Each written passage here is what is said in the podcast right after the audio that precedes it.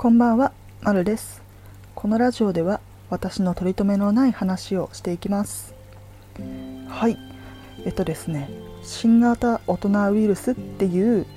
人気ポッドキャストの小林さんと樋口さんがやっていらっしゃる読書感想文を話す会にあやかってリスナーのみんなも読書感想を発表していこうっていうとても面白い企画がされているのを新型大人ウイルスのオープンチャット LINE オープンチャットの方でお聞きして楽しそうだったので私も参加させてもらうことにしました。いやーいいですね。なんか読書感想文とか子供の頃以来っていうのもあるけど自分が尊敬する人たちが自分の好きなものとかを教えてくれるってっていうのはもうそれだけでワクワクしてしまいます。もうすでにたくさんの方がアップロードされていて今これ私撮っているのが4月1日の23時なので今日中にアップロードできればいいなと思いながら撮っています。ということで自分の読書感想文を発表していきたいなと思います。と私が今回読んだのは宮口浩二さんが書かれた「ケーキの切れない非行少年たち」という本です。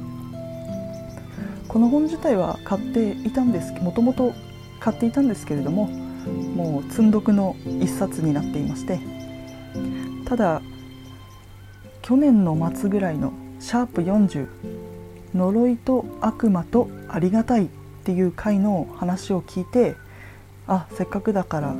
関連があるし読んでみようって思ったのがきっかけになりました。で著者の宮口浩二さんという方は、えっと、法務技官として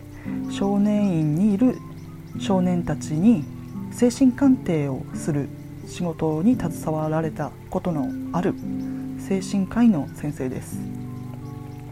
でその方が彼らと触れ合って感じたことそして今後必要だろうと思っていることをまとめられた本がこの本になります。それでですね大体どのような内容だったのかっていうとまあ皆さんも少年院に入っているような人それから刑務所に入っているような人そういう人たちっていうのは一体どのくらいの凶悪犯どのくらいの怖い人たちなのかっていうふうにちょっと不安を感じるかもしれませんけど実際に会って話を聞いたりまた精神鑑定をしたりしてみるとと凶暴な人たちでいきなり殴りつけてくるというわけではなく実際は人懐っこくてとどうしてこんな子が非行をするんだろうって思うような子もたくさんいるということでした。でそういう人たちの中の特徴は、えっと、簡単な足し算や引き算ができない。漢字が読めない。簡単な図形を写せない。短い文章すら復唱できない。そういった見る力や聞く力見えないものを想像する力がとても弱くって勉強が苦手だったり話を聞き違えたり周りの状況が読めなくて対人関係で失敗したりそれがゆえにいじめに遭ってしまっていた人。そういう人たちが非行をするっていうのが現状だということを先生は知ったようでした。特に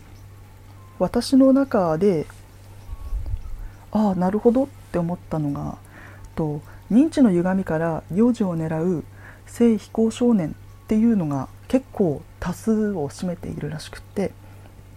で私自身もあの8歳の頃にちょっと連れ去りに遭いそうになったことがありましてそれはちょっと前のラジオで詳しく話したりしているんですけどその時の相手の行動が違和感がすごくあったんですよね。それがととても感情に任せた行動をする人だなって思ったことだったんですよ。私が8歳だって分かった瞬間の喜びようとか分かった瞬間からどうにかして連れて行こうと無理やり腕を引っ張ってくるっていうような行動がとても計画性を感じないその場で感じたことをそのままやってしまうっていう社会性にちょっと欠けたような感覚のある方だったので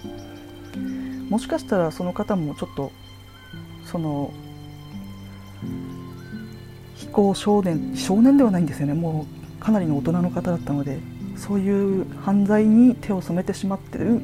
認知能力の低い方またそういうちょっと社会性にちょっと欠けた方っていうのがそういう行動をするのかもなっていう個人的な実体験を感じていたことがあったのでそういう性的な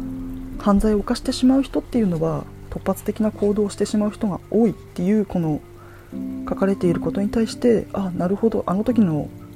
不安というか違和感はそういうことだったんだなっては思いました。すいません途中で私の話が入ってしまいましたが。で彼らの認知力がどこまで一般的なものと違うのかっていうのが印象的だったのが殺人を犯しながら自分はどういう人ですかっていうふうに質問された時に自分はとても優しい人だっていうふうに返事をしてしまうようないわゆる自分の評価が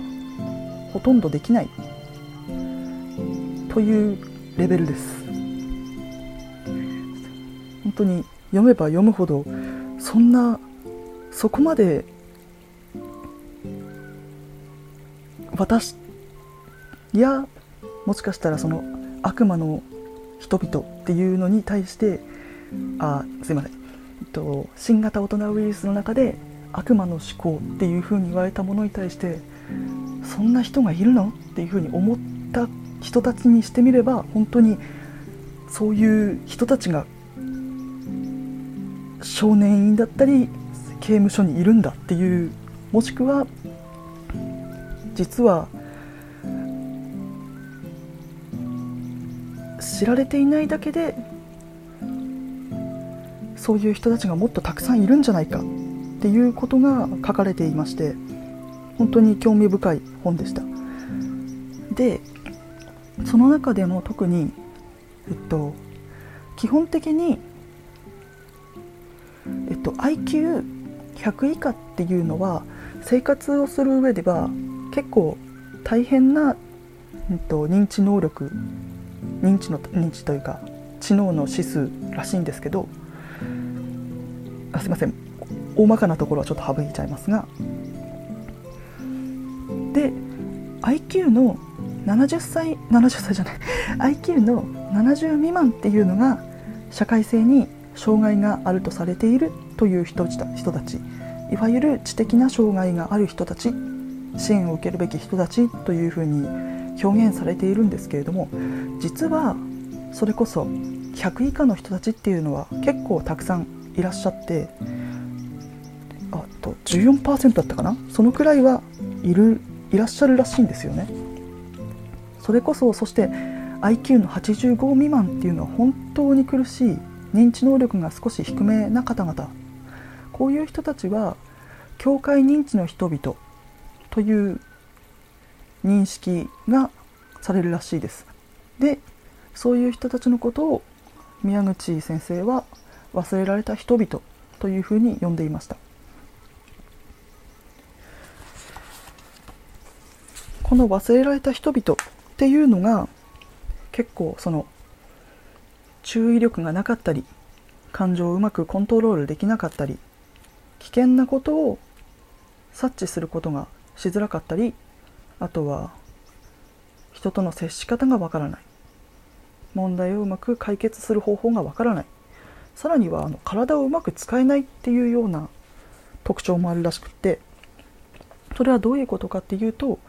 じっと席に座っていることができないっていうのに加えて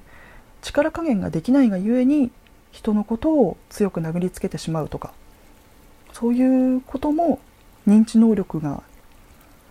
低いがゆえに起こってしまう問題だということでした。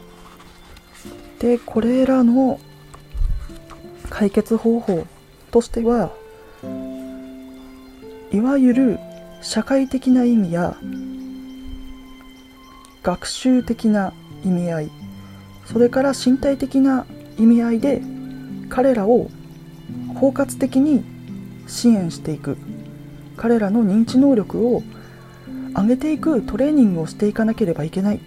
というのがそもそもにあるらしくってただ学習ができるっていうだけではダメで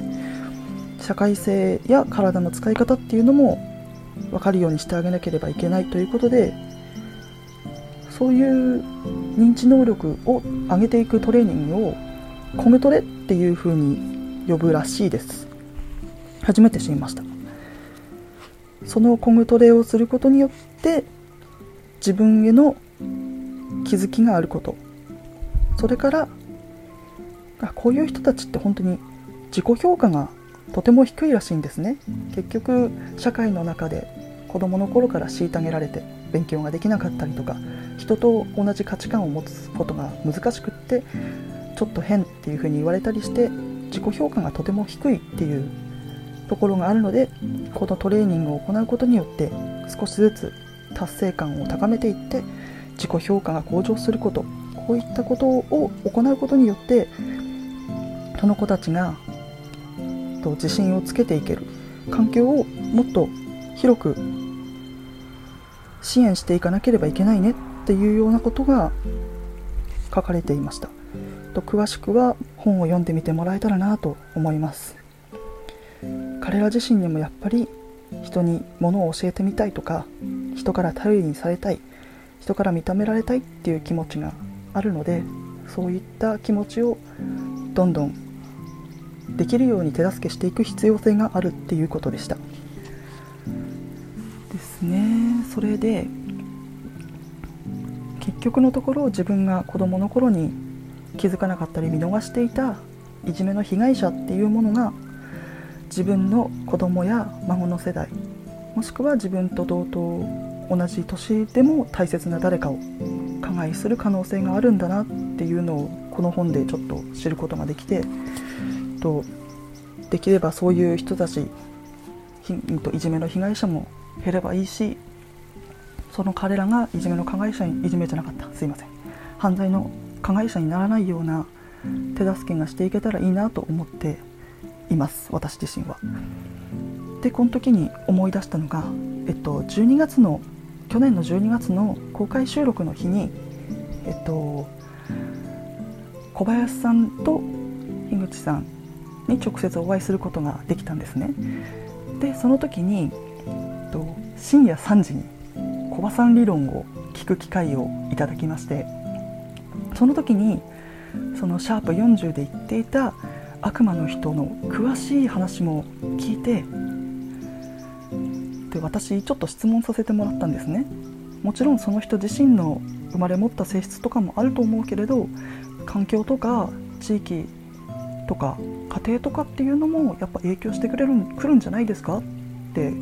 聞いたらここからはもうあの小葉さん自身もあの表向きでは言ってないんだけどっていう話をされていたんですが